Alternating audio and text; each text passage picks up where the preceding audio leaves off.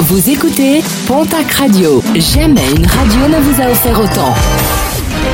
L'information locale à 9h, c'est sur Pontac Radio.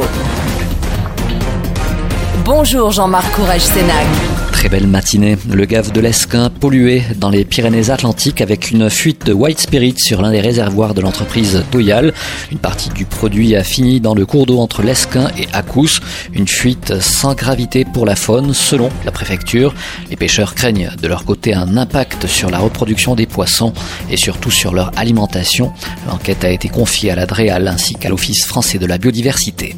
Le coup de gueule du gérant du bar tabac du quartier Ormeau-Figarol depuis le 16 mars dernier L'établissement a dû fermer en raison d'une décision préfectorale qui a constaté plusieurs manquements aux mesures de lutte contre le coronavirus.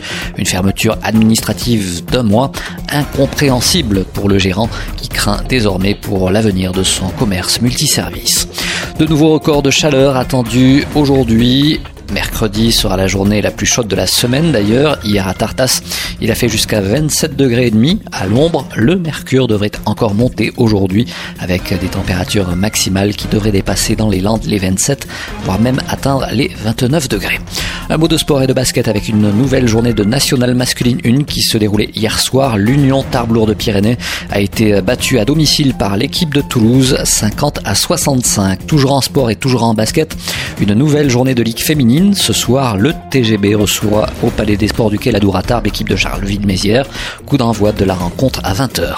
Estivoque devrait se tenir cet été? Annonce faite hier des organisateurs du festival Occitan à Pau. L'événement devrait se tenir en centre-ville du 20 au 22 août prochain. Une 16e édition qui sera Covid compatible et toujours gratuite vers la réalisation d'un film documentaire grand public sur l'histoire, la construction et la part patrimoniale du funiculaire de l'Aéré à Barège. Compléter le financement des coûts liés à la réalisation de ce documentaire, une cagnotte Litchi a été mise en place pour y participer.